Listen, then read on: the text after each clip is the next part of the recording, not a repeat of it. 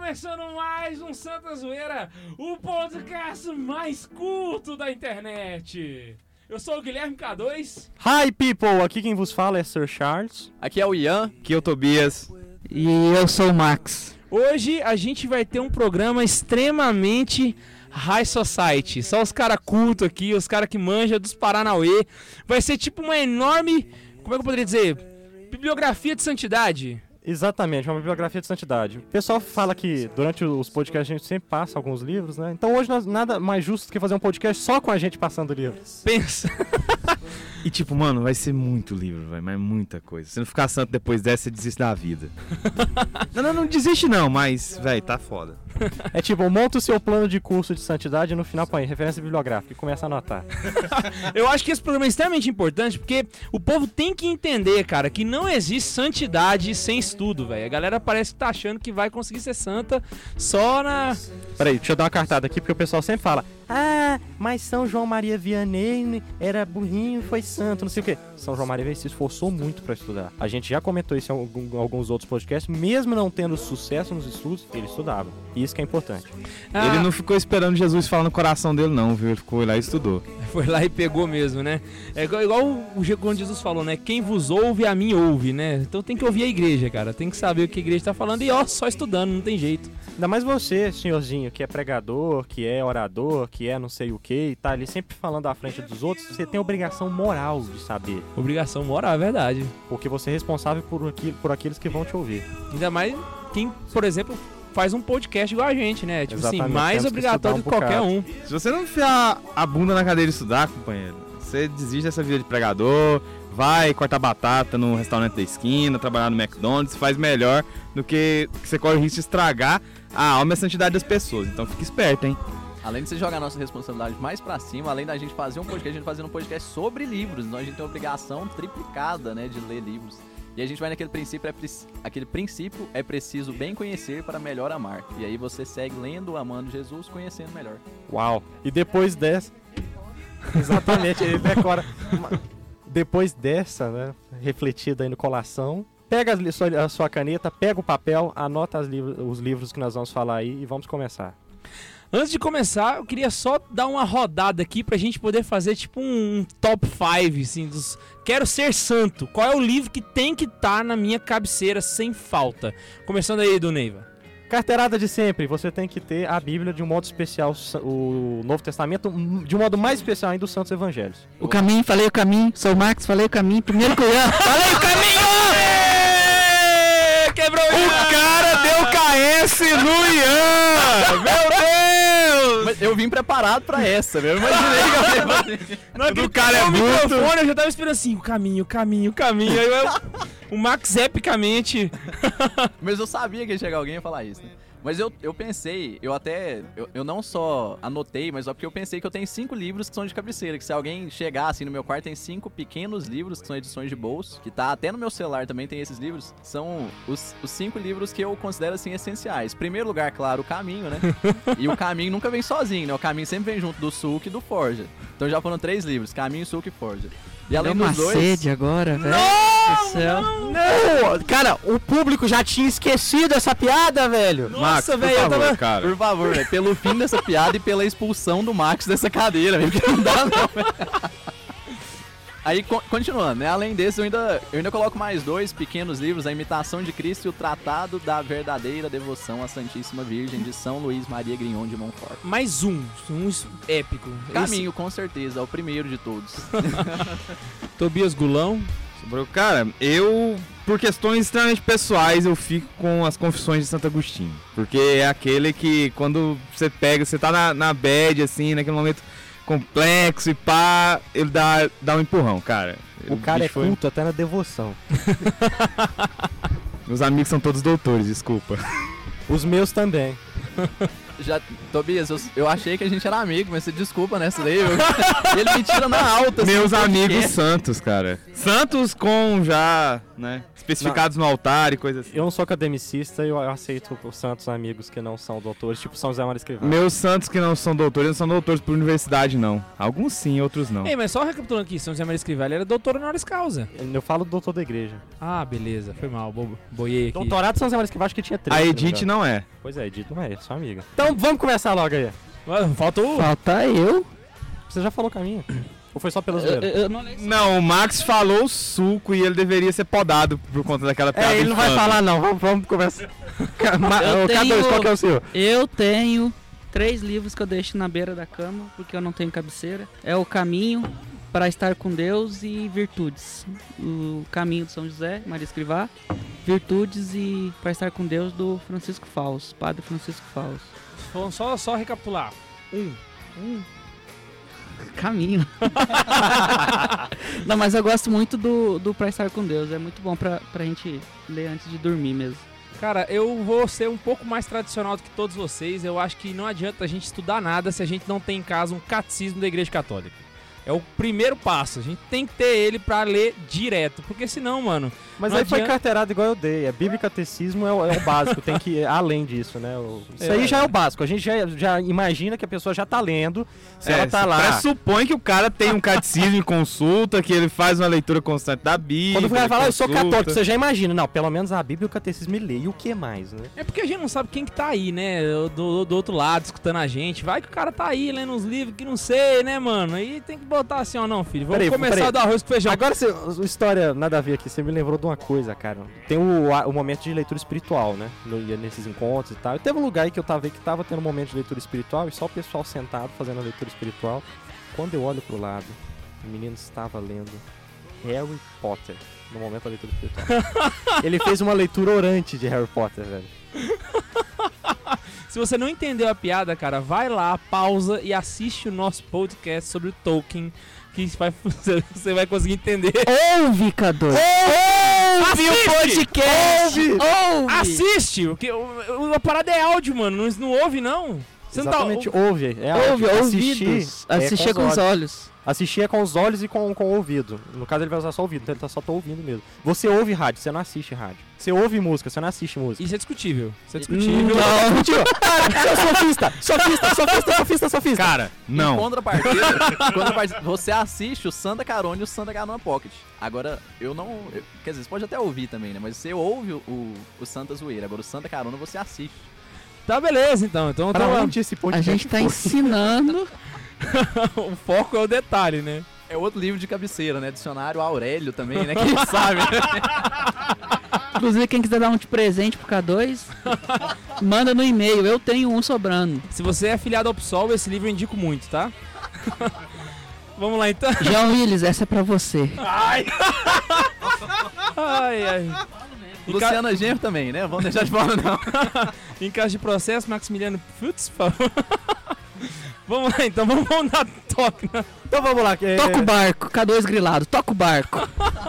Vou falar é, de um livro, pra mim é muito especial. O Tobias falou aí das confissões. Tem um livro que eu gosto bastante, que se, eu não tenho o hábito de ler e reler um livro. De estar sempre lendo um livro, com exceção da Sagrada Escritura. é, e do, do Christmas Carol, não são, eu não tenho esse hábito de voltar a ler um livro. Mas esse aqui é um livro que eu, eu sempre me pego voltando, assim. São os arcabouços da minha reminiscência, podemos assim dizer. Então sempre que eu vejo que... Sabe aquele ânimo que você tem pra ir caminhando? Sempre que eu vejo que eu tô meio desanimado, aí eu volto pro começo, começar de novo. E eu sigo, então, com a história de uma alma, Santa Teresinha do Menino Jesus. É... Que acho até interessante, eu fiquei muito contente ao descobrir que o Papa Francisco, ele sempre carrega um desse na mala dele. Vocês podem reparar que ele nunca separa da mala dele. O pessoal até fala, ah, ele não aceita que ninguém carregue as coisas dele, ele mesmo carrega e tal, né? Mas aí ele contou, é porque ele sempre carrega com uma edição de História de uma Alma na, na bolsa, ele gosta de estar sempre perto ali com o livro à mão, pra caso ele precisar. É tipo Tá um kit de emergência que ele é tem. o kit emergência. E pra mim funciona da mesma forma. Eu tenho muitas edições, tem edição de bolsa, tem uma edição maior que eu, eu gosto de rabiscar e tal. É um livro que eu gosto bastante. É, a primeira parte, né, que ela vai contar a história dela, ela me inspira muito a questão, sobretudo, da infância espiritual, né? E eu volto então para os princípios. É um livro que eu gosto bastante e recomendo para todo mundo, não é? É, E, putz, não é só eu que recomendo. Você pode olhar aí. O Papa Francisco já falou. O Padre Paulo Ricardo tem um curso falando a respeito. É um livro, assim, simples. é, o começo dele é bastante simples. Ele, o manuscrito A, né? Ela vai contar só a vida dela.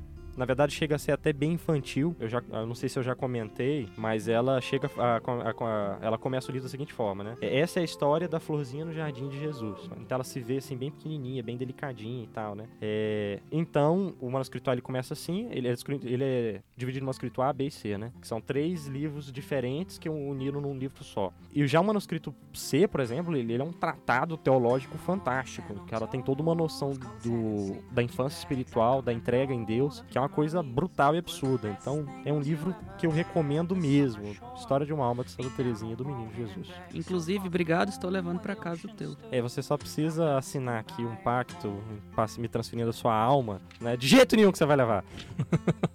Aproveitando aí o nome, né, das Terezas, Terezinha, agora eu vou falar um pouquinho da Terezona, porque eu sei que o Carlos ainda vai voltar Você nela, tá mas menosprezando a Terezinha? Eu entendi isso ou não? é só uma questão de uma ser delicada e da outra ser mais firme, né? Eu acho que Terezinha só quis mesmo Terezona. fazer uma, uma diferenciação e pegar o bonde aí, né? É, foi só... não entendi, não. Você- Ô, gente, tem que engaixar Poderíamos dizer-. É, é o K2 querendo polemizar a situação. Peraí, aí. poderíamos dizer então que o, o Ian pegou o bonde das Carmelitas?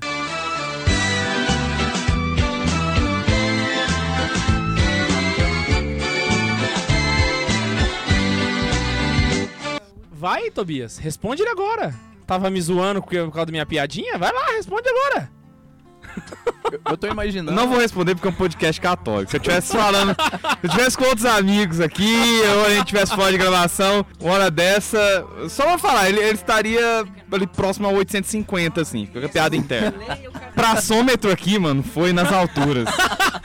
Então, voltando, né, falar da Terezona agora, Santa Teresa d'Ávila, a doutora da vida espiritual, né? Ela, dois livros dela, que além dos, dos cinco que eu citei no início, mas que eu considero livros para ser santo, que é a, a- o Castelo Interior, é um dos livros dela que é uma riqueza espiritual é incomparável, assim, com, com tantas outras obras, e também... O Castelo Interior é como se fosse um tutorial de santidade, um né, tutorial cara? de Ele é como se santidade, fosse um... exatamente. Tem, tem uma, uma zoeira assim. Tem o Freud, ele falava que as mulheres elas não tinham uma capacidade intelectual igual ao homem, né? Aí teve um, um professor de filosofia. que- Freud dizia Freud. isso? Eu não sabia. Aí tem um professor de filosofia que uma certa vez ele foi comentar essa coisa do Freud e falou: Mano, Freud é tão babaca que ele não passava nem da porta do castelo interior de Santa Teresa. E outra coisa que eu imagino, assim, nos, nos paradoxos da vida, né? Que na- no mesmo século XVI, imagina você cruzar Lutero rebatendo, falando que não é possível você ser santo e, ao contrário, você pegar Santa Teresa d'Ávila com aquela aula de santidade, escrevendo não só esse primeiro livro que eu falei, que é o Castelo Interior, mas o segundo que eu ia falar, que é o Caminho da Perfeição, que também é outro tutorial de santidade, né? Imagina um, um- debate ali, Lutero e Teresa d'Ávila. Lutero virar uma menininha, né? Em relação a livro pra ser Coitado. santo, o bom- Menininha não, porque tinha umas mais brutas que ele, né? Pra falar a verdade. No Carmelo ali, acho que Santa Teresa podia escolher. Não, vai lá e cala a boca daquele babaca. O bom do Castelo Interior é que pra quem tá querendo realmente uma- um, bolar um plano sistemático de santidade, né? Você consegue fazer uma boa avaliação e saber onde você tá, né? Tipo assim, quantos por cento ainda tem que caminhar pra conseguir chegar. Eu, eu acho que é o mais, sim... Ainda em Santa Teresa, eu queria falar do livro da vida. É um livro interessante porque ele me remete ao mesmo ponto que o, no caso de Confissões, que é o santo falando da santidade e mostrando com a própria vida, né? Essa questão autobiográfica. Agora, explicando um pouquinho, eu tenho aquele apreço inicial, assim, que eu falei do caminho, não só pela riqueza espiritual dele, que pra mim é incomparável também, né? Já falei isso aqui antes, mas o caminho pra mim é a, ele é a imitação de Cristo do século 20, 21 e em diante, né? Acho que São José Maria Escrivá, ele refez aquilo com... Teremos testemunhas de vários santos ainda que, que leram o caminho, como nós tivemos do, da imitação de Cristo desde quando surgiu, né? Quantos santos meditaram a imitação de Cristo? Se tu não se santificar lendo o caminho, tu santifica com os tapas que tu leva na cara, né?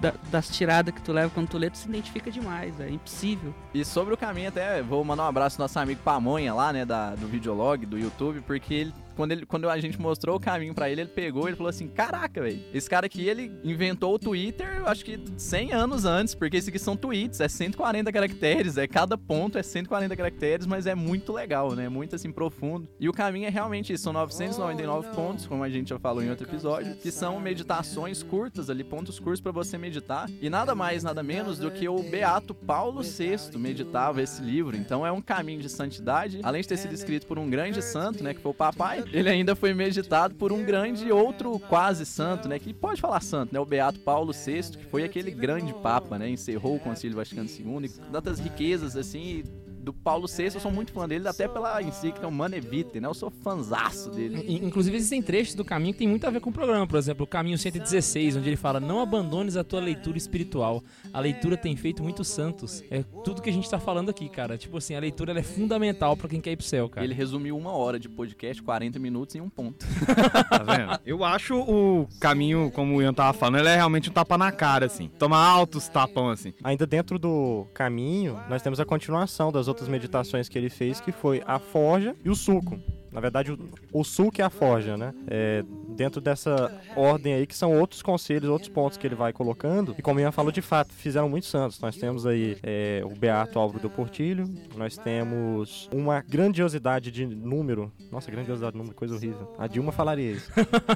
É, nós temos um número muito grande aí de é, pessoas que estão em processo de beatificação, né, que foram membros do Opus Dei. Ou seja, então a gente vai ter aí mais um, um time de beatos que meditavam o caminho. Né? Então é um livro muito interessante eu recomendo para todos mesmo. Independente se, se tem, porque quando se fala de Opus Dei o pessoal tem um certo preconceito. A gente inclusive precisa até fazer um podcast falando disso, né? Babacas.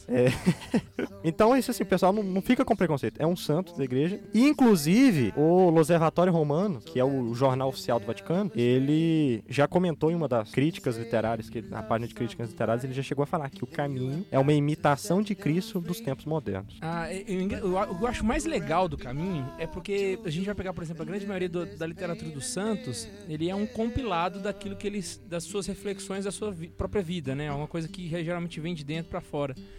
O caminho ele foi escrito aos poucos. Então, é, cada ponto, na verdade, é um. Na verdade, ele não é um. Tipo, ah, eu vivi tudo isso, São José Maria Escrivá viveu tudo aquilo e aí ele sentou um dia pra escrever. Não, ele foi vivendo e escrevendo ao mesmo tempo. Então, ele é muito cotidiano, ele faz muito parte do dia a dia. E isso que é o. É interessante porque tem alguns pontos do caminho que ele tá falando de uma terceira pessoa, ele tá contando alguma historinha. Então, por exemplo, tem um que ele fala de um padre que tava na capela episcopal beijando as patenas, para que quando o padre colocasse a, a no outro dia, Jesus encontrasse o beijo dele. Ele fala na terceira pessoa, mas o pessoal mais próximo sabe que aquele padre era ele. Ele né? mesmo. Então, realmente são experiências de um santo, né? É um conhecimento empírico de santidade aí. Não, e existem outros pontos também que eu mesmo, que não sou. Eu, eu sou leigo, mas eu consigo ver o meu dia a dia. Tipo assim, acordar três, na terça, saca? O caminho ele vai nesses pontos bem assim, nada extraordinários da minha vida, saca? Que na época que eu conheci o Imitação de Cristo bem antes da, do caminho. E eu, quando eu lia ele, ele me fazia um, um efeito absurdo na minha vida. Só que quando eu conheci o caminho, era como se eu tivesse realmente encontrado alguma coisa que estava no meu cotidiano ali mesmo, sabe? No meu arroz com feijão, sabe? Porque a imitação de Cristo ele é um pouco medieval, né? Assim, alguns conceitos dele, ele não é tão bem enquadrado quanto o caminho. Muito arroz com feijão, inclusive. Eu acho que assim, o Ian, É, eu entendi a piada. Então explica, porque eu não entendi a piada. Muito arroz com feijão. Essa foi boa, não vem que não tem. Gente, por favor, você que tá ouvindo, eu queria que você fizesse o seguinte. Vai lá no vídeo do, do Santa Zoeira no, no, YouTube. no YouTube e escreve lá duas hashtags. Você que vai escolher, tá? Fica Max ou sai Max. Vai lá agora, dá pausa e escreve agora, na hora que você ouvir, pra gente poder ter uma noção do que, que vocês estão achando. a comparação, né, que o, que o Isso não vai te fazer menos gordo, K2. Sinto muito. Por favor, no YouTube, sai Max, fica Max. Não se esqueça. Inclusive, tô digitando aqui. Sai Mar. Ele cortou o raciocínio de um mestre, velho, que é o Tobias, né? Eu, sério mesmo, se eu fizesse isso, eu já ia preparar a tapa pra levar um.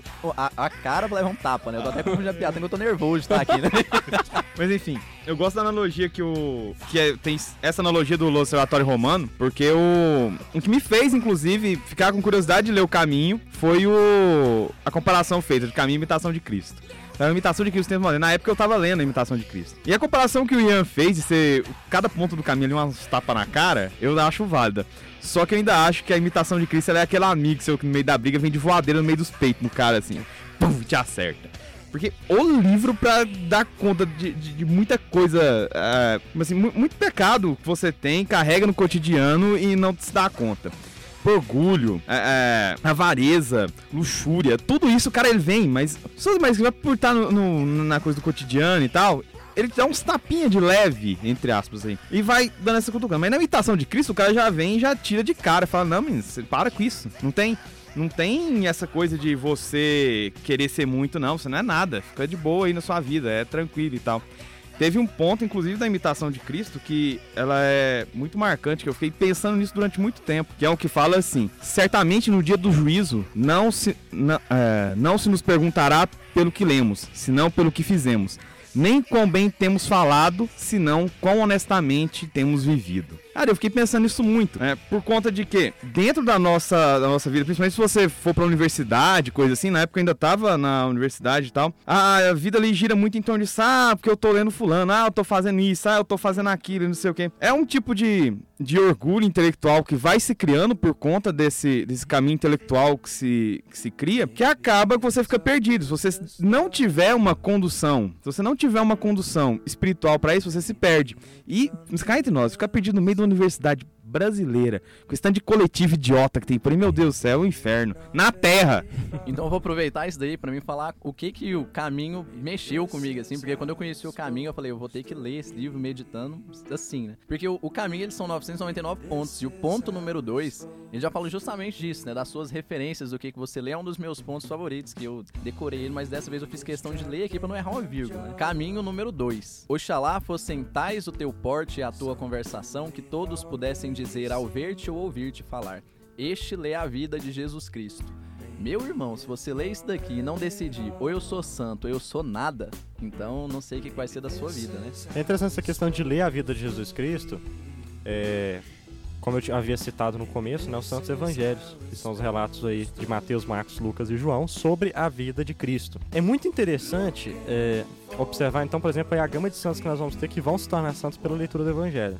A carteirada máxima que a gente pode dar aí são Francisco de Assis. Né? São Francisco de Assis ele leu o, o Evangelho e, e, ficou encantado com aquilo. Ele devorou os quatro Evangelhos, ficou apaixonado e, e saiu né, daquele êxtase de amor e se tornou São Francisco de Assis. A leitura dos Evangelhos é muito interessante, então, por causa disso.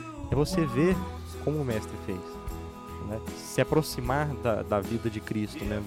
Estar tá ali dentro e ver cada detalhe de como Cristo fez, como agiu e assim poder se apaixonar por ele e segui-lo. Fica até uma recomendação de São José Maria Escrivá, que eu havia citado, que é de você estar sempre lendo os evangelhos, né? Começa lá em Mateus, vai lendo, chegou no, em João, volta para Mateus e continua lendo. E vai lendo e fazendo isso, sei lá, lê um capítulo por dia, né?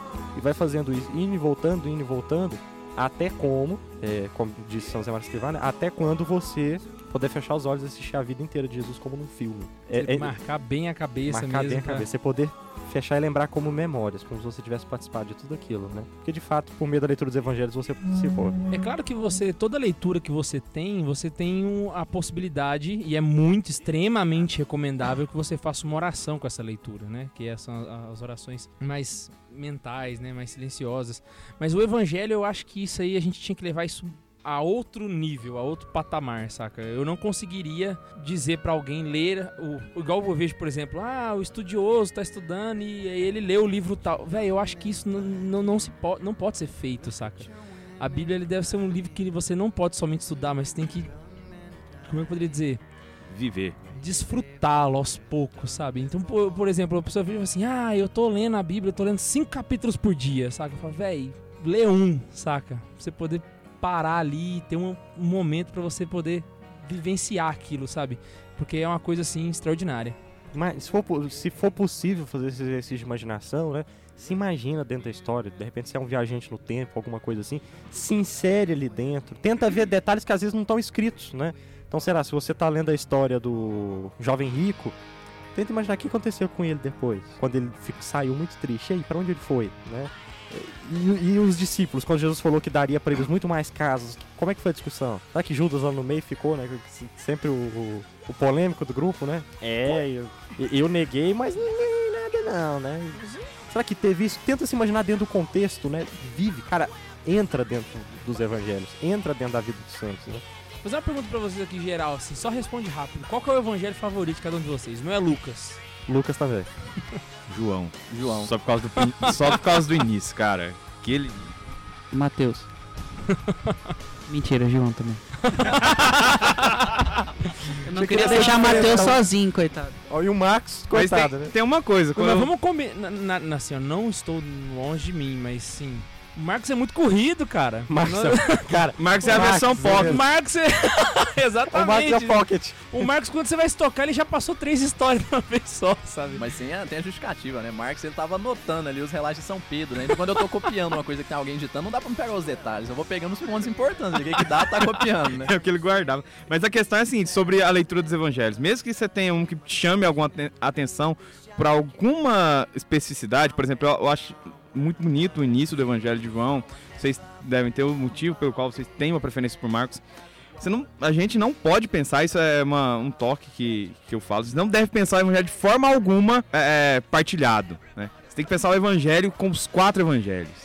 Sim, Porque senão a gente cai em probleminha aí que vai surgir revoltinha de paróquia por tudo quanto é canto, viu? Inclu- Inclusive, depo- é, o Evangelho de João ele foi escrito bem depois dos outros três. O que, que ele fez? Ele viu o que, que não se contava nos outros três e contou. Então, se você reparar, os três evangelhos, Mateus, Marcos e Lucas, são iguais.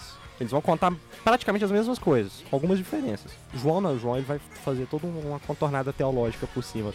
E é justamente por conta das, das, das coisas que são similares, por conta daquilo que é diferente e tal, que eles devem ser vistos como algo unitário. Sim.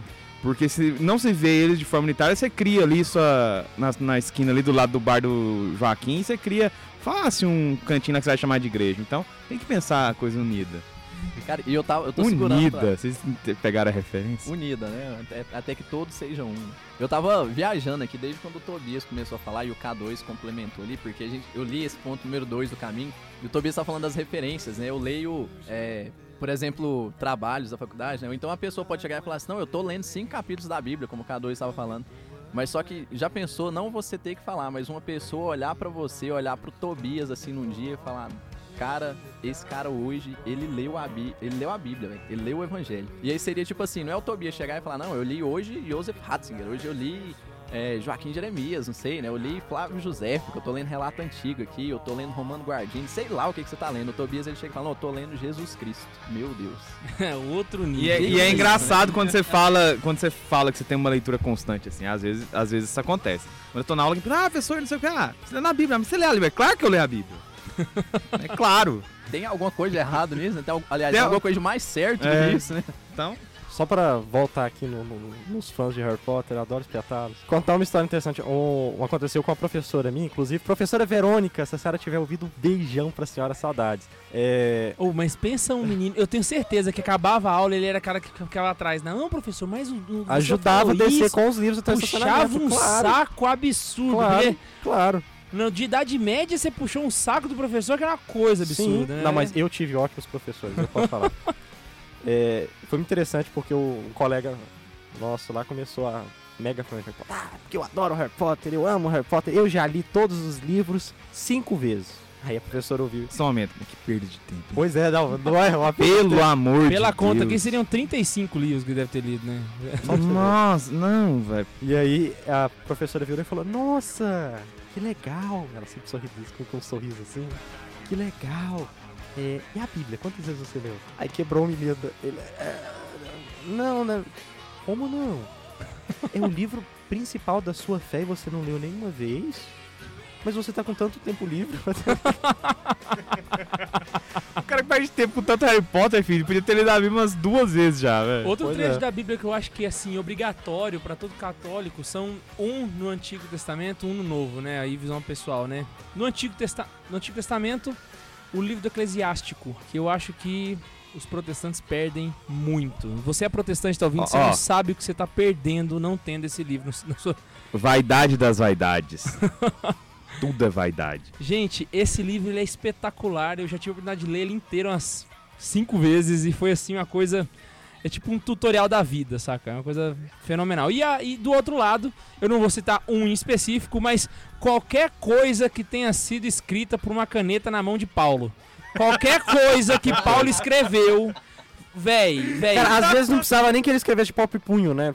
Igual, por exemplo, a carta dos Hebreus de, é, há linhas que defendem que ele só ditou. É bruto do mesmo não, jeito. não velho. é, véi. Paulo é Paulo. Mano, ele velho. pensou sobre aquilo lá, velho. E é, caiu na Paulo pena é- de alguém. Tam- a gente Paulo é aí saiu genial, ganhando né? nessa história. Paulo tem trechos que ele vai falar, por exemplo, uma, uma hora que ele tá preso e aí ele começa a agradecer, tipo assim, se é assim que o evangelho vai ser levado, obrigado, sabe? E aí ele começa a louvar, mas é de uma profundidade tão absurda, tão absurda, sabe? Que é muito, muito fácil você pegar metade de um versículo de Paulo e fazer uma pregação de uma hora e meia sem nenhuma dificuldade, sabe? Você vai pegar, por exemplo, ali na Coríntios 13, né? Putz, você tem um retiro de um mês pra pregar. O retiro de um. Exatamente. é só um capítulo, né? Cada dois fala por que, que o Evangelho de Lucas, senão o pessoal fica na curiosidade. Hein, O Evangelho de Lucas eu gosto porque ele é mais detalhado. Quando eu vou pegar, por exemplo, trechos da vida de Jesus e eu quero pegar reações de Jesus, ou alguma coisa que, por exemplo, a interação que ele teve com as pessoas, o detalhamento de Lucas é maior. Se você vai pegar, por exemplo, Marcos, Marcos ele somente narra, certo? Então, por exemplo, no meu caso, a... é obviamente eu faço uma leitura do Evangelho direto, mas o momento que eu paro mais tempo, que eu assim, mais de horas lendo, é quando eu tô preparando pregação. E eu sempre gosto de preparar pregação em Lucas.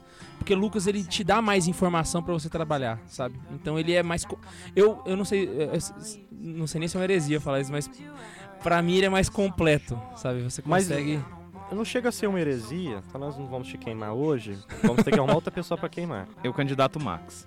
O Max, eu acho válido. Você pode também no YouTube colocar um hashtag queima o Max, deixa o Max de boa. O Lucas, ele é, inter- é, como pode dizer, mais completo. A gente pode dizer que em certos termos, né, aí, se tiver algum teólogo ouvindo a gente aí, por favor, não rasgue a camisa clerical, ele tem um olhar diferente dos outros, né? Ele vai dizer no prólogo do, do próprio evangelho, né? Muitos tentaram escrever a história dos fatos ocorridos entre nós. Assim como nos, nos transmitiram aqueles que desde o início foram testemunhas oculares e depois se tornaram ministros das palavras.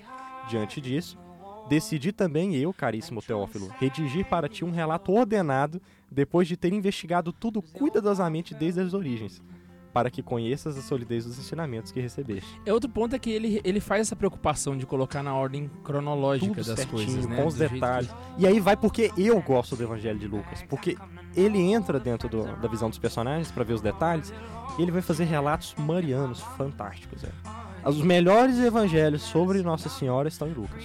Pode olhar, a Magnífica, o, o, o- a questão do Bendito seja o ventre que te gerou, o seio que te alime- ali- alimentou, Maria guardava tudo aquilo em seu coração. Todos esses trechos velho, estão em Lucas. Então Lucas ele é mariano e por isso eu gosto muito. Evangelho de babai. Não, e, e Lucas ele fala não só de Maria, né? Das, das mulheres todas, né? Lucas ele dá uma- um, um olhar assim mais mais profundo para as mulheres, né? Até as outras mulheres, até a outra Maria, né? Maria Madalena, né? Jesus, o Lucas ele dá uma, uma olhada maior por, pelas mulheres. Eu gosto mais desse trecho que o Carlos falou. Maria guardava, meditava todas essas coisas em seu coração. Eu fico imaginando Maria vendo Jesus ali com 12 anos e, meu Deus do céu, meditando Jesus com 12 anos, eu fico encabulado. Inclusive, se você é feminista e está ouvindo, eu te indico, pega a tua Bíblia e começa por Lucas, do 1 pra frente, que eu acho que é um, um bom começo. Então o Lucas quer dizer que ele não é, ele não era machista, tipo a gente que não, não permite mulher no, pro- no podcast. Deixa eu só falar por que que eu escolhi João, né? Só pra ficar assim, porque ficou meio. Ah, tá. Eu gosto de, de João por causa do capítulo 6, que fala do pão da vida. Porque eu, assim, se eu tenho uma, uma graça que eu posso falar, é porque eu tenho Deus vivo na minha igreja. Se você não tem, venha pra mim também, né? Porque eu tenho aqui na minha igreja. E João, ele deixa isso explícito, né? O discurso do pão da vida. Eu sou apaixonado em João capítulo 6. Inclusive tem um livro que eu já citei aqui, né? É, do Joseph Fadelli, né? O preço a pagar por me tornar cristão. Ele fala muito desse trecho. Por isso que eu gosto tanto desse livro, porque ele dá muito valor à Eucaristia e nisso, ao pão da vida, Jesus Cristo. Deus vivo no meio de nós. Vamos para os momentos de leituras de e-mails e participação dos nossos queridos caroneiros que estão mandando e-mails à torto e à direita. a toda... Se você não sabe como mandar um e-mail pra gente e aparecer nesse programa que é a fonte primaz da opressão podcastica da internet, é só você mandar um e-mail para santazoeira.sc Arroba Gmail. Ponto com. Manda seu e-mail pra gente. Assim, Guilherme, é o seguinte, eu sou do MST e eu fico oprimido com o que o Tobias fala. Tira o Tobias. Só pra gente responder e falar assim. Vá merda. Então vamos lá, nosso querido Ian. Hoje nós temos três e-mails, olha só. Ave Maria. Tá vendo? Você que, que não tá participando, você tá perdendo tempo, que a gente podia estar lendo seu e-mail aqui. Primeiro e-mail, Alan Rocha Badio. Na, Badio. na verdade, dois e-mails são do Alan. Ô, ô, Alan, você é parente do Roberto Badio? Por favor, responda com outro e-mail. É... ah, e por sinal, a gente não responde o e-mail, mas mais do que responder, a gente lê ele no, no programa, tá? Porque o cara fala, ah, mandou e-mail tem 10 dias eu responder. Calma, né? A gente vai lançar ele ainda e vai responder ao vivo. O Alan Rocha Baggio, o e-mail dele. Galera, tô vibrado pelos áudios, vídeos de vocês, hahaha. Estou divulgando o trabalho de vocês a todos que conheço. Ia ser muito bacana. Modéstia nas, vestime- nas vestimentas, nas músicas, etc e tal. Já estou dando risos do que virá. Sim, eu viajo no tempo. Hahaha. Conheci vocês pelo vídeo do Santa Carona sobre a quaresma. Olha só. Ó, você- Um abraço, jovens de Anápolis. Paz e bem. Muita gente chegando através do vídeo da Quaresma aqui no nosso querido podcast. E aí o Alan mandou um outro e-mail. E aí este é, pega os microfones, que a nossa participação ter que ser em, em peso. O Alan ele mandou assim, pessoal, acredito que ele estava vendo o podcast sobre o sino das famílias, com o Padre Fagner. E por sinal, se o Padre Fagner tivesse ia ser bom, porque a pergunta, o, o e-mail dele foi o seguinte, pessoal, surgiu uma dúvida. Além da nulidade matrimonial, é possível a nulidade de algum outro sacramento? Um abraço. Tá, vamos passar aqui os sacramentos e ver se tem jeito? É o jeito parece fácil. Batismo. Batismo não existe nulidade de batismo. Tem alguns batismos não são válidos, né? De algumas seitas aí, por exemplo. É. não Não, vale. eu sei, mas se a pessoa. Por exemplo, se um leigo Se fizer tiver. a fórmula errada do batismo também, não vale. Sim, sim, sim. É... Existe. Exatamente. É, Por fim, existe. a nulidade do batismo. A pessoa pode achar É bom lembrar uma certo. coisa, Alan. É, não é que a igreja anulou o Isso, casamento. aí tá o né? ponto. A igreja declarou que aquele casamento sempre foi nulo. Que ele nunca existiu. Ele nunca, Nunca existiu, é existiu. diferente, Nunca né? confirmou. Então aí você pode ter vários sacramentos que não se confirmam, como por exemplo, sei lá, você uma ordenação de Isso. um padre que não é aprovado, não, a ordenação de um bispo também que não é aprovado pela Santa Sé. A, assim, a Aconteceu anulação. aí com, com alguma galerinha aí, você pode procurar o é, bispo Dom Marcel Lefebvre, Sim, sim. da Fraternidade Sacerdotal São, São Pio X. É, é um pouco mais raro desses acontecerem, mas tem Mas sim. às vezes acontece. Assim, anulação O de batismo eu sacramento acho não tem. muito difícil. Muito difícil, porque qualquer pessoa com a mínima é muito fácil batizar, né? É. Mas pode ter casos que. E aí pode acontece ter. também aquele esquema, né, velho? Tipo assim, ah, o cara não sabia Uma a fórmula, ele, inválida. ele queria fazer o batismo da pessoa no momento de emergência, acabou não conseguindo fazer direito, aí acabou que não foi batizado, certo? Mas houve a intenção de batizar e essa intenção ela tem o seu valor, embora ela não seja um sacramento. Mas ela Sim, Mas, por sim o seu exemplo, valor. e tem uma, uma confissão nula, por exemplo. Sim, também. Né? Uma confissão nula também. Um diácono vai falar que vai atender uma confissão. É, né? não vai ser exatamente Ele tá igual. de clérigma, vai lá e fala, não, pode vir aqui confessar comigo. É Não, mas com um sacerdote mesmo. Pode, por exemplo, parte principalmente de você. Você fala, ah, vou confessar aqui agora, mas eu não tô arrependido. Ah, vou dar um exemplo aqui, ó, pessoal verdade, brasileiro. verdade. Suponha que existiu um pecado que foi cometido em conjunto com o sacerdote. Se você confessar esse pecado para este sacerdote, ele é, inválido. Ele é inválido. Ele é nulo, né? Ele não, não, não existiu, né? É, ele não não, existiu ele não a confissão. existiu a confissão. Então é aí que tá o X da questão, né? Porque na verdade, anulação de sacramento, nenhum sacramento é anulável. Nenhum. É, você Agora, nulidade sacramental, aí pode haver do matrimônio, é, da ordem, né? Que, como a gente estava falando, a- ao declarar que um- a ordenação foi inválida, não só ela foi inválida, mas como a pessoa está automaticamente excomungada. Exatamente. Tanto quem ordenou quanto quem foi ordenado. E- É, não, tem que, é, é, tem que ver também se ambas as partes tinham consciência de que era nulo, né? Provavelmente pode ser que o, o ordenado não sabia. Eu não sei se Tá existia essa aprofundando possibilidade. É, é. É, é, é. vai, vai, vai. Nossa. Respondeu, respondeu o Alan. Respondeu o Alan, agora você manda um e-mail falando que você é parente do Roberto Baixo. e a gente teve um outro e-mail, Bruna Oliveira. Se for, haha. Caraca, que programa! Conheci o Santa Carona no Instagram, depois descobri o canal e agora o site. E estou viciada em absolutamente tudo. Cachaça. E colocou três corações. Estou fazendo um intensivão, escutando, vendo e lendo tudo. Caraca, ela tá lendo a gente. Abraço pra você. Pira, velho. Ela tá. Ela, ela Olha, tá, ela tá tendo uma overdose de Santa Carona, filho. É podcast, é texto todo dia, é programa. Né? Santo vício, né? Que que é isso? Cara, e já tá Sabe fazendo. o que, que eu tô vendo nisso aí? Isso, o Santo Vício é uma virtude, né? Tá- Sabe o que, eu tô vendo nisso daí? Gente, é muita pressão, é. Não, e o pior, velho, tá correndo nas veias já. Por favor, compre o livro O Caminho e leia. E manda outro e-mail com um ponto que mais vocês É tipo assim, aquele, aquele mitose, sabe? De repente começa, a gente não sabe mais quem tá imitando quem. Ela mandou assim, mas a Santa Zoeira, que que é isso, jovem? Pelo que eu escutei no podcast até agora, eu fiquei apaixonada pelos dos Santos. Ri e aprendi demais. Queria saber quais livros ou filmes que vocês recomendam sobre a vida dos Santos que vocês comentaram.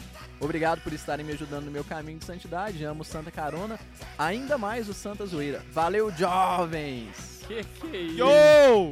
E a observação do final é enviada do meu iPhone. Oprimiu. E aí? Vamos lá, vamos fazer uma lista de filmes. de Não é filmes comunista, ela de- pode usar iPhone a hora que quiser. Vamos fazer uma lista de filmes e de livros que ela poderia assistir e ver? Só falar o nome, só falar o nome. Ela pediu de Santos, assim, né? Então, É, de Santos, Vamos né? focar, né? Fala se é livro ou filme e o nome. Vamos lá. Filme de São Padre Pio, de Petreutina. Um filme. Filme de Santo Agostinho, é Agostinho, a queda do Império Romano e o filme de Santa Edith Stein, que é com a Bom, mesma atriz que bom. faz a Maria da Paixão de Cristo. Sim, O filme é de São bom. Felipe Neri, Prefisco de Paradiso. Muito É um bom, também. Não, então assim, ela quer indicação de livros, termina de, assistir, de ouvir o podcast de hoje. Pois é. E mais filme, Cristiada. Cristiada, cara, nossa, muito bem Ia lembrado, lembrar, né? Muito bem só de lembrado. butuca. Ou então segue o Tobias no Instagram e manda direct pra ele. É verdade. Viu um livro na livraria? Tobias, esse livro é bom? Manda que Meu ele vai Instagram- saber, certeza. Meu Instagram só presta pra postar livro. Aí pergunta, por que você não posta foto sua? Porque meus livros são muito mais interessantes que fotos minhas. Só isso. Os livros dele tem barba também. Qual que é o seu Instagram, Tobias? É Tobias Golão. Tudo, toda rede social é isso. Tobias Golão. Ou Golau. então, olha no, no qualquer post meu lá da no blog do Santa Carona, no final tem lá a biografia com todas as redes sociais lá. É, eu ué. uso até o G+, porque eu gosto do G+. G- Por mim, todo mundo é o Google Plus. É, o Google Plus, eu gosto de falar G+. Por mim, todo mundo migrava pra ele, porque é muito mais legal que o Facebook. Sério? Cara, Facebook já orcutizou, velho. Tem que migrar agora. Eu não tenho Facebook, não Aí até orcutizar o G+. Aí quando orcutizar o G+, o orcutizar é tipo povão, MC Melody ir pra lá, saca? Aham. Aí quando for esse povão pra lá, aí você migra pro VK da Rússia. Não, na hora que eu vi lá que tinha... na hora que eu vi, lá, agora o Facebook tem GIFs. Falei, vixe, já era, Eu acho que tá rodou. na hora da gente começar a criar o nosso, então, né? É, a gente podia criar uma rede social só dos, de Santa caroneiros. Carona, Só de caroneiro. Nossa, velho, vou ficar rico, vou fazer. A gente tem que ir pra, pra rede social do Olavo de Carvalho também.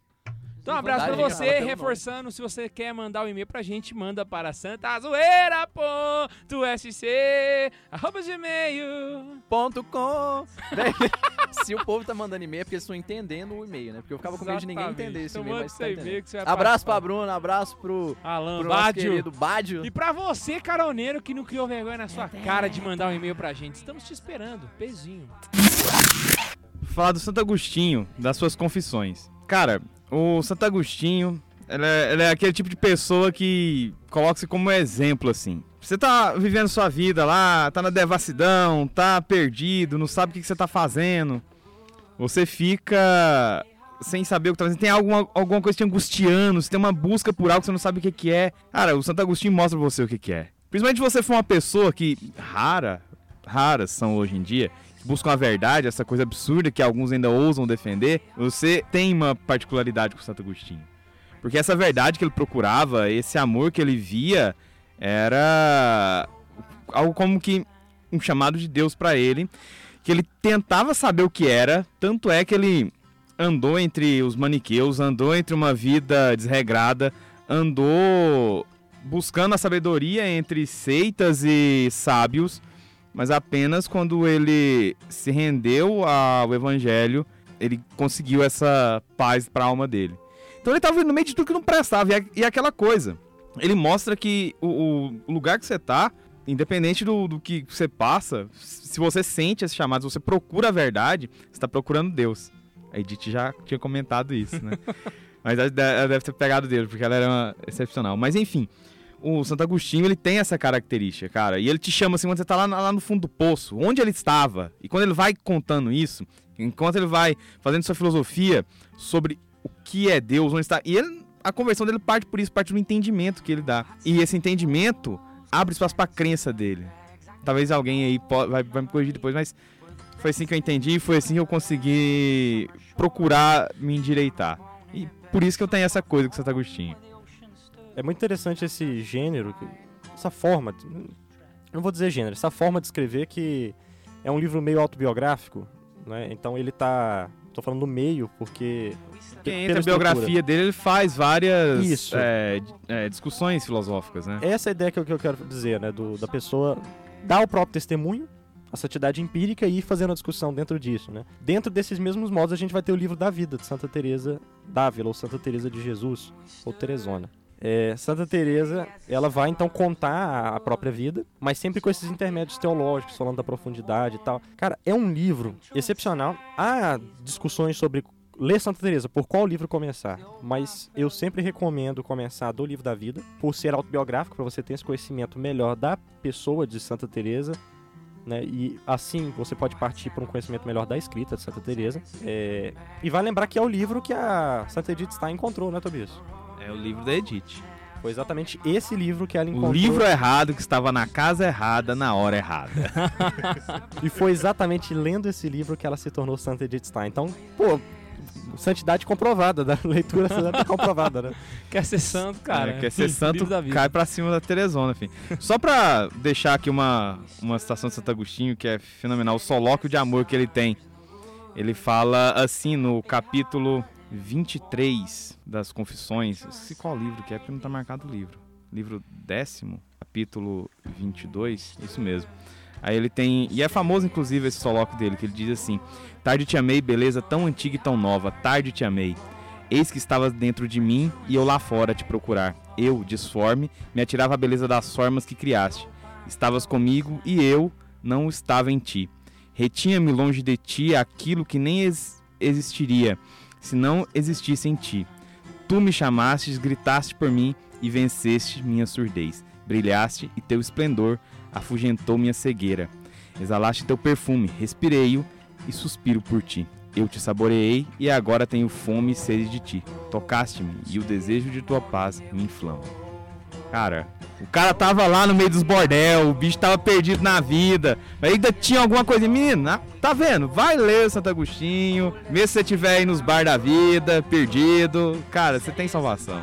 A gente citando os carmelitas, né? A gente tinha falado de Santa Teresinha, agora depois falou de Santa Teresa de Ávila. Citou também o bonde das Carmelitas.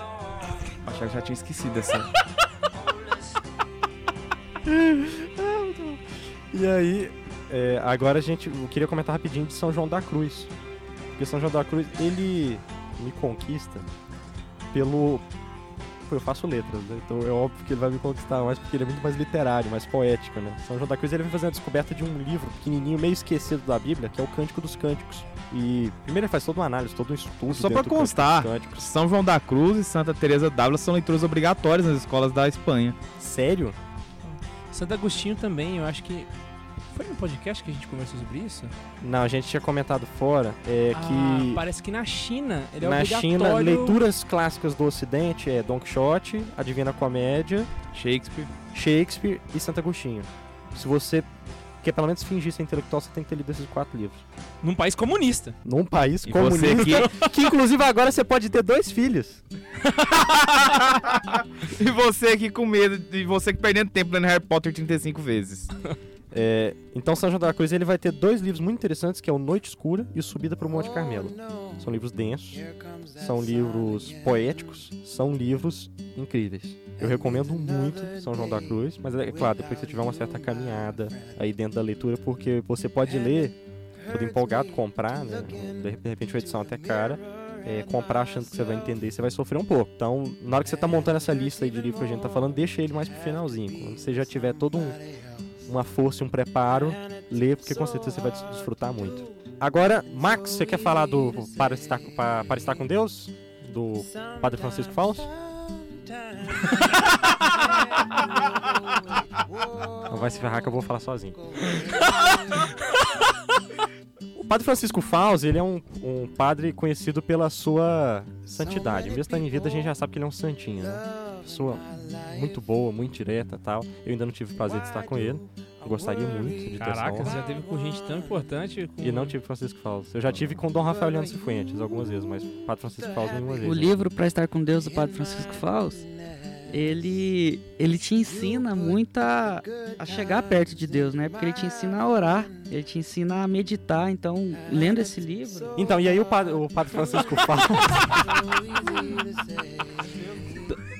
Então, tu lendo o livro, tu, tu aprende a orar e orando tu chega mais perto de Deus. Então, eu, eu costumo pelo menos usar o que eu aprendi com o Padre Francisco Fausto nesse livro, junto com o Evangelho e com o Caminho. Eu leio o Evangelho, eu leio o Caminho e medito igual o Padre Francisco me ensinou.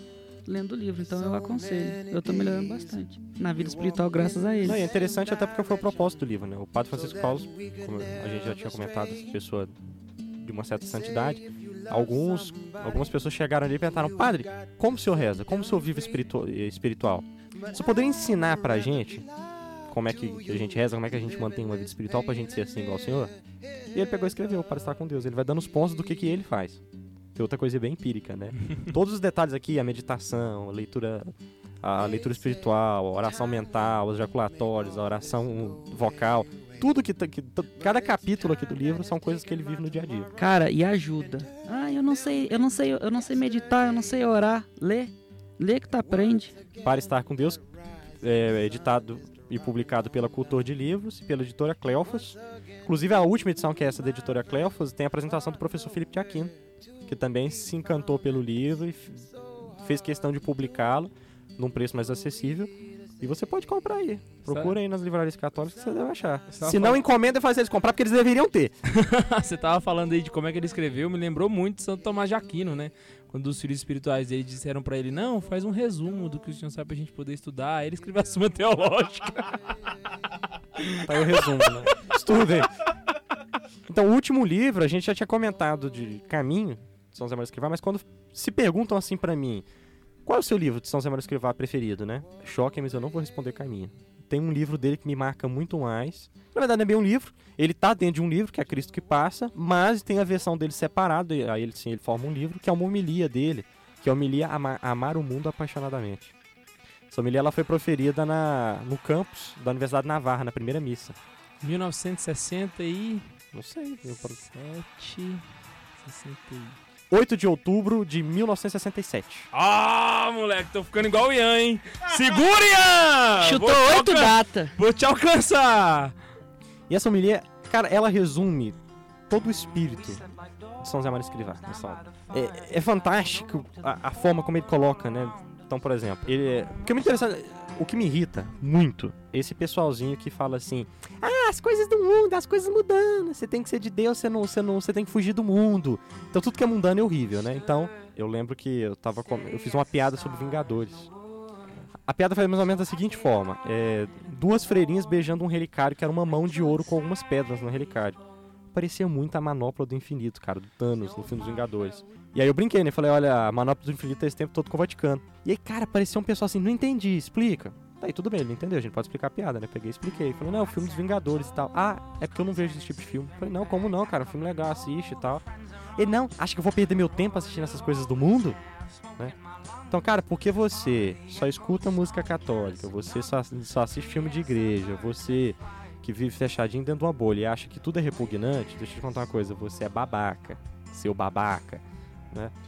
A ideia de São José Maria Escrivá, que eu vou ver aqui nessa obra, me, me agradou muito porque era bem o que eu pensava. A gente tem que estar no mundo e santificar as coisas do mundo, como os primeiros cristãos fizeram. Né? Os primeiros cristãos chegaram lá tinha as coisas dos gregos, né? Tinha, sei lá, o Panteão, né? O templo de todos os deuses. Eles chegavam, ai, que coisa mundana, que coisa pagã, né? Vamos queimar porque isso é do diabo, né? Eles não tiveram isso, não. Eles falaram, vamos cristianizar isso aqui. E pá, meteram um monte de imagem e transformaram no templo de todos os santos. Isso, é, tanto é porque a gente é, é cristão e não muçulmano. Porque esse negócio de sair destruindo a, a alta cultura é coisa de muçulmano. né? Exatamente. Não, e quando você vai pegar, por exemplo, lá em Roma, tem muitos obeliscos que era da época pagã ainda. Os cristãos simplesmente foram lá e colocaram cruzes em cima. É, simples, Tá é só você lá. cristianizar. As coisas estão ruins, cristianiza. É simples assim. Então, ah, é. Aquela festa dos seus amigos tá bagunçada? Cristianiza a festa, porra. Ah, tá, sei lá, no- minha casa não. não- não- Minha cristianiza, não, não precisa tá. Como eu posso dizer?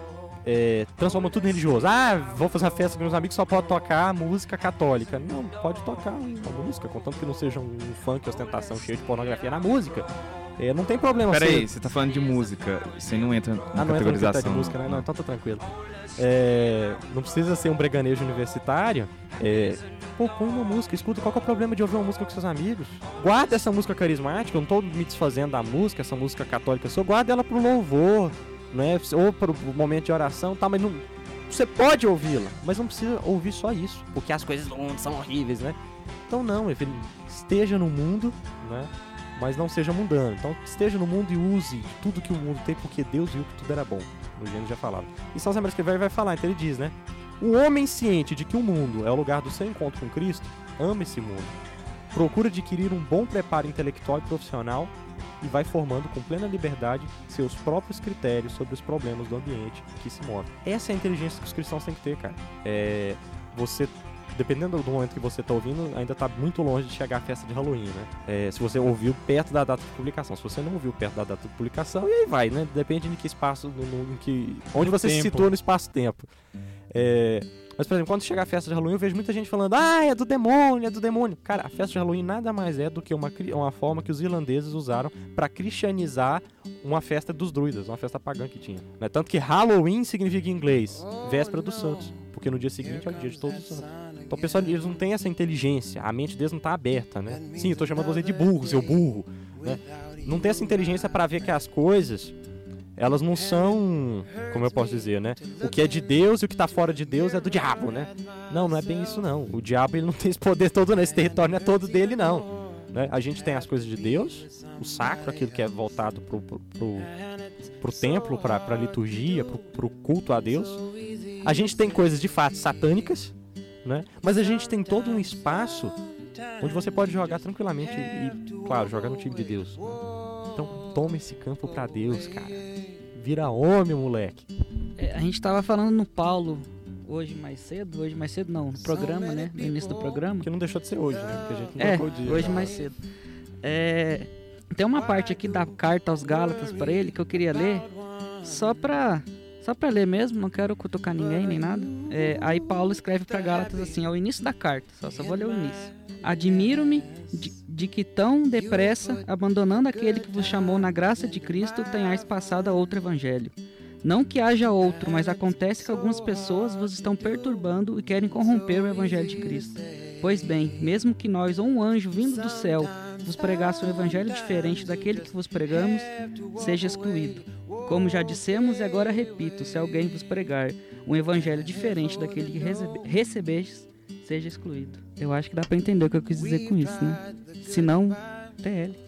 Ah, TL, protestante, qualquer pessoa que pra gente coisa. poder dar uma fechada final, é claro que sim, poderia dar até um outro podcast outro dia, mas só pros os últimos minutos, coisa assim de três minutinhos, tempo pra fazer um miojo, eu queria que a gente fizesse um apanhado. Por favor, troque a trilha sonora, que eu queria que a gente fizesse agora um apanhado dos livros pra gente não ser santo. Você quer ser santo? Qual é o livro você não deve ler, passar longe? Caraca. Nenhum de Karl Marx. Index Santorum? então vamos lá. Eu vou ser o último a falar, porque eu tenho uma postura um pouco diferente sobre isso. Vamos lá então. Livros para se perder. O Bispo, de Edir Macedo. É... o, o livro de Mormon.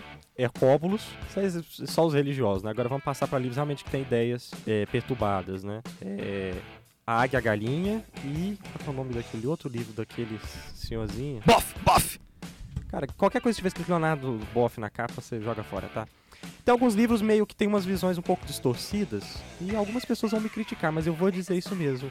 Se o K2 não quiser, ele me censura depois, mas por favor, você, católico, não leia, sob forma alguma, Carta entre Amigos, de Padre Fábio de Mello e Gabriel Xavier. Ele é A realmente. quantidade de heresia que tem dentro dessa obra não é brincadeira. Eles têm uma visão muito perturbada do Aquilo poderia ter ficado muito bem só nas cartas e no privado. Porque Pois é, é, perigoso pra, pra alma das pessoas. É, então, acrescentando aí, vamos botar o Marx, Manifesto do Partido Comunista, mas pra mim mais perigoso do que Marx. É, porque eu achei que tinha falado do Max. Marx, agora tá feliz? O Camada Marx goiana. aqui, apesar das piadas, ele é gente boa, cara. Não Hum, você merece esqueceu não. de citar os livros do Frei Beto também. Frei Beto nunca, nada que ele Tanto escreve, o Frei Beto nada. quanto o Padre Pe- Beto, ignore os dois Betos aí. É, Nada de Beto em sua mas vida. pra mim o mais perigoso de todos os comunistas é o Gramsci. Com toda aquela questão de... Gramsci. Gramsci. Gramsci, Gramsci, eu não sei falar o nome dele. Você que se diz católico e segue o PSOL, que nem, que nem diz o João Willis, PSOL, PSOL, eu sou do PSOL, descurte a página e para de seguir o João Willis também. É muito perigoso pra alma. O Tobias vai citou contorcer todo aqui, mas eu não recomendo que você leia Nietzsche. Por quê? Ele é perigoso.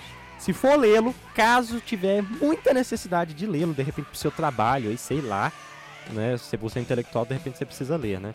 Mas se você for ler, leia junto com algum antídoto, que é um veneno. É bom ter um acompanhamento do diretor espiritual, né? nesse Exatamente. tipo. É sobre Agora, isso. Tobias! É sobre isso que eu queria falar. O microfone é seu! Ixi. Ai, meu Deus! Bom, isso eu assino embaixo é, em todos esses livros que foram colocados. Colocaria toda a escola de Frankfurt também junto aí no, no encalço. Rockheimer. Horkheimer, Adorno, é... tem umas coisas do Robesbal também que é zoado. Tem ali Al- é, o Autossi.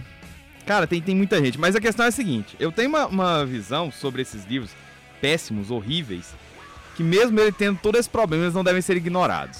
E ainda eu tive um pouquinho mais de certeza com isso, porque recentemente eu ando lendo sobre o Beato Cardeal Newman. E a ideia de universidade dele é que você deve conhecer todo o pensamento moderno. Conhecer todo, não deixar nada de fora.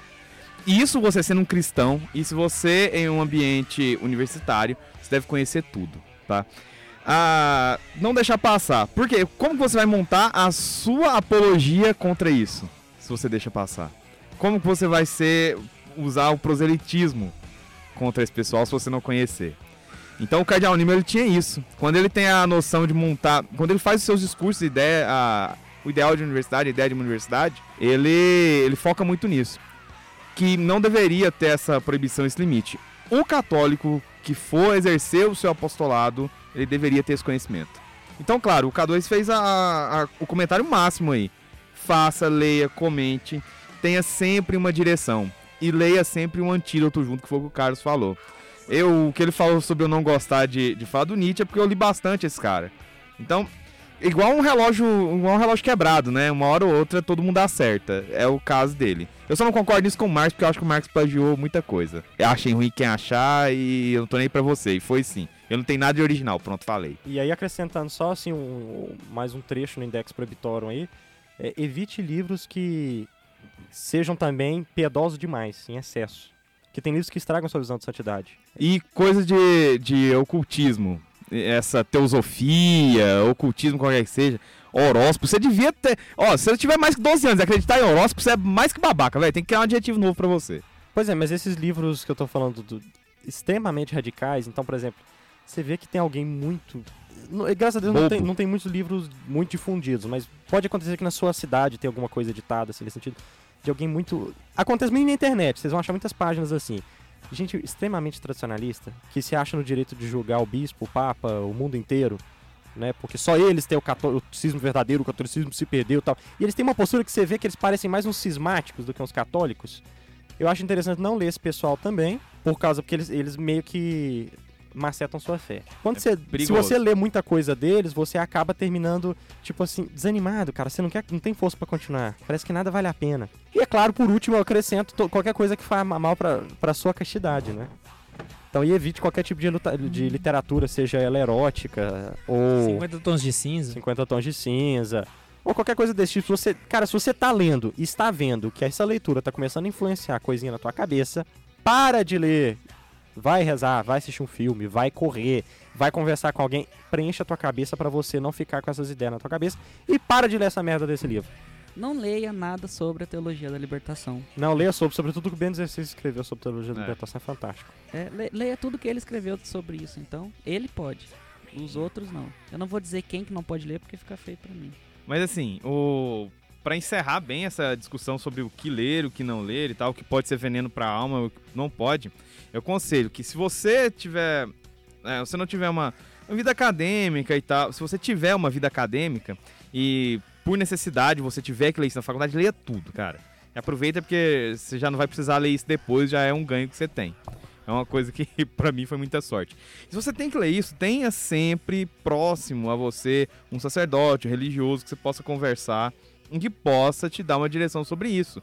Fala, cara, eu tô com esse problema aqui, ó, esse cara tá falando isso, eu tô meio que concordando com ele, ele fala muito bem. Aí o, o- esse seu diretor, pode ser um diretor espiritual, assim, já marcado, que você já conversa, pode ser só um, um padre com você que tira uma dúvida e tal. Eu, por sorte, morro de inveja, no meu primeiro ano da faculdade eu fazia isso com o Dom Manuel Pestana, em memória. O Dom Manuel Pestana, pra quem não sabe, ele foi o, o- um bispo aqui de Anápolis, né? Um bispo antigo. É, Santificou Anápolis, né? Cara, ele é, ele, é, ele é conhecido e estimado aqui. De de repente você até já ouviu falar dele. Ele é muito conhecido e estimado aqui pelo trabalho pastoral fantástico que ele fez. Era um homem de muita santidade. E o Tobias realmente deu uma puta carteirada aqui, eu tô me mordendo. Então você faça isso, porque se você for seguir uma carreira acadêmica, uma carreira de estudo, é interessante que você tenha esse conhecimento e é interessante que você mantenha a sua santidade. Então busque sempre uma orientação. Seu professor mandou você ler aquela qualquer babaquice do Karl Marx, leia, faça suas anotações e leia as críticas contra ele, que vai ser melhor ainda. O professor vai ficar de cara. Porque normalmente eles não leem as críticas, só o que algum babaca escreve no Facebook. É importante ler São Tomás de Aquino falou, né? Eu tenho medo de cristão, cristão, cristões. Cristões.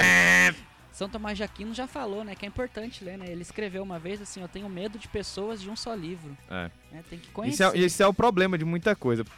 Problema de muita revoltinha de paróquia, que jogou muita coisa fora e carregou só um livro debaixo do braço. Não E só cada um vê paróquia. do jeito que quer. Eu tenho uma amiga que ela só lê livro psicó- de psicólogos ateus, e- mas não lê os psicólogos, são mais inteligentes e, e Não, não É? precisa nem ser os ateus. Seja- Tipo, se você estuda Freud, pô, pelo menos por decência acadêmica, vai ler um pouco de Jung também. Né? Não precisa nem, só- nem ser só- psicólogo católico. Lê um pouco de Só- Jung. só Tem, uma- tem, tem gente que forma em psicologia sem ter lido Jung. Como assim, cara? É porque eles, eles, é, eles caçam uma linha, seguem isso daí como um, um- um- Vai colocar isso como um viés quase religioso, então é um problema sério desse pessoal, né? Pessoa de um livro só é foda, mano. Então, pra encerrar, eu acho que a única mensagem que a gente pode dizer, né?